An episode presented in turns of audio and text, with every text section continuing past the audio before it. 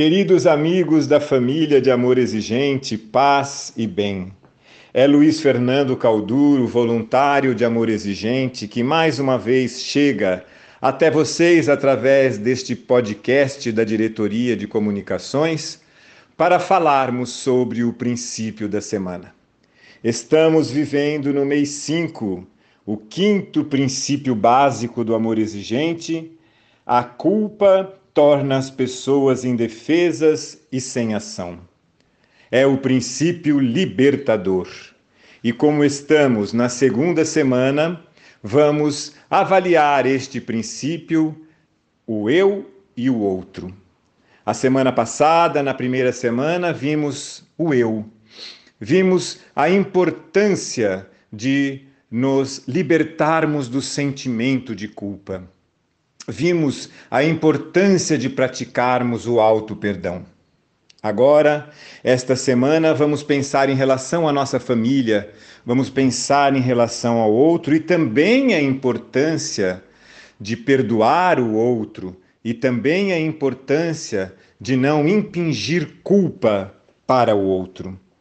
A busca de culpados nos alça à posição de juízes e quem pode ser juiz do outro? Diz o professor Neube no livro Mostrar Caminhos. Mas, na prática, muitas vezes é o que nós vemos acontecendo. O pai culpa a mãe, diz que os problemas estão acontecendo porque não soube educar bem os filhos. A mãe culpa o pai, diz que tudo isso está acontecendo porque o pai é ausente, não se preocupa com a educação dos filhos. Muitas vezes o casal troca farpas entre a grande família e acusa o sogro e acusa a sogra, acusa a avó, dizendo: "Tá vendo?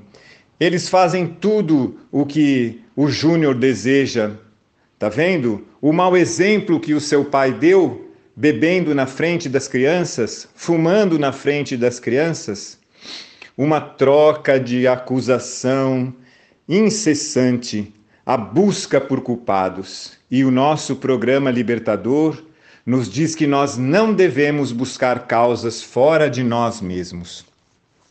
E este momento de pensarmos de que é uma grande realidade quando trocamos o sentimento de culpa, ou a imposição de culpa aos outros pela responsabilidade. Porque é na responsabilidade que nós podemos agir. Na culpa, nós nos tornamos amarrados, nós nos tornamos indefesos e sem ação. Eu gosto muito uh, de pensar também num, num lema do amor exigente que nos diz: a culpa é a grande desculpa para não se fazer nada. Então, se queremos nos libertar deste sentimento de culpa ou de deste jogo de ficar empurrando a culpa dos outros, nós precisamos vivenciar este programa com toda a intensidade. Como diz o hino do amor exigente, Neste mundo conturbado e de ilusão, é preciso caminhar, meu companheiro, romper nossas amarras e grilhões, banir tudo que nos faz prisioneiros. E o que nos faz prisioneiros, amigos? O que nós precisamos romper as amarras e grilhões, senão a culpa que está lá no passado, senão também o medo que está lá no futuro. Gosto da imagem de me ver, quando cheguei ao amor exigente, absolutamente encurralado, emparedado entre duas enormes paredes, a do passado, com o sentimento de culpa, e a do futuro, com o medo do EC. Porém, queridos amigos, nós temos um antídoto neste princípio que nos traz a libertação que é o perdão e que nós precisamos praticar sempre. Na primeira semana, ao praticarmos o, o auto-perdão, nós nos recordamos do evangelho onde Pedro pergunta a Pedro, a Jesus, quantas vezes devemos perdoar? Sete vezes? E Jesus responde setenta vezes sete, ou seja, perdoar sempre.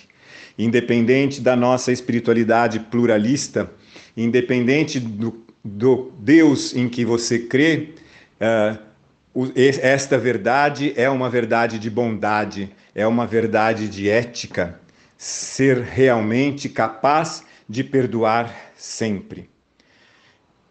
Folheando o livro de Romina Miranda, Uma Só Palavra, o legado de Padre Haroldo Ram, no quinto princípio, inicia a fala, o nosso terrível jesuíta, com uma citação bíblica também pois eu também não condeno você. Vá e não peques mais. É o trecho da mulher adúltera que estava para ser apedrejada e Jesus convida aqueles que estavam para fazê-lo de que atirem a primeira pedra aquele que não tiver pecado. E um a um, a partir dos mais velhos, todos foram colocando as pedras no chão e se retirando. Então, é realmente o antídoto que nós precisamos para trabalhar o princípio da culpa.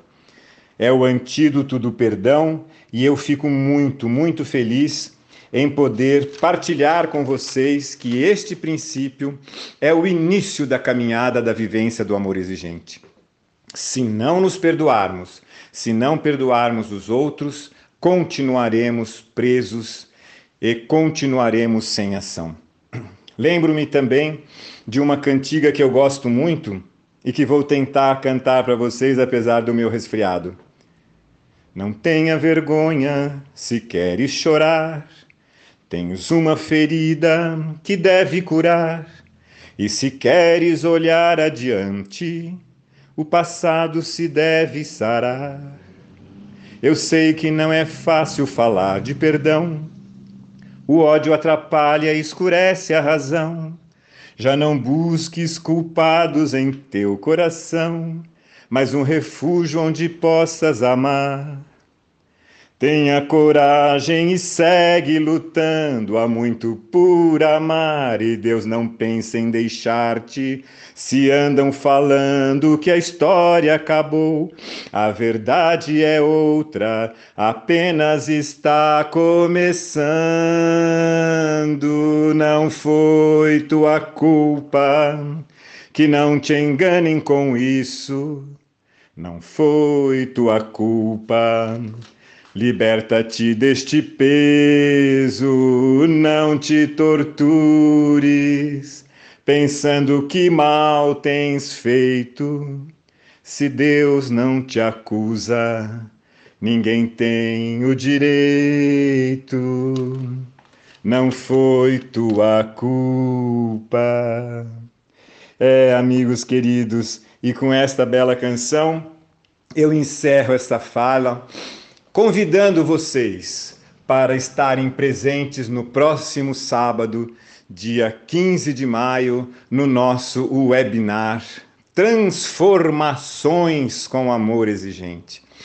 Será um encontro muito bom com toda a família de Amor Exigente, estudando as cinco ações do amor exigente. O grupo de famílias, o grupo de sobriedade com amor exigente, o grupo de cônjuges, o grupo de, de Sempre é Tempo e as ações envolvendo a prevenção com amor exigente.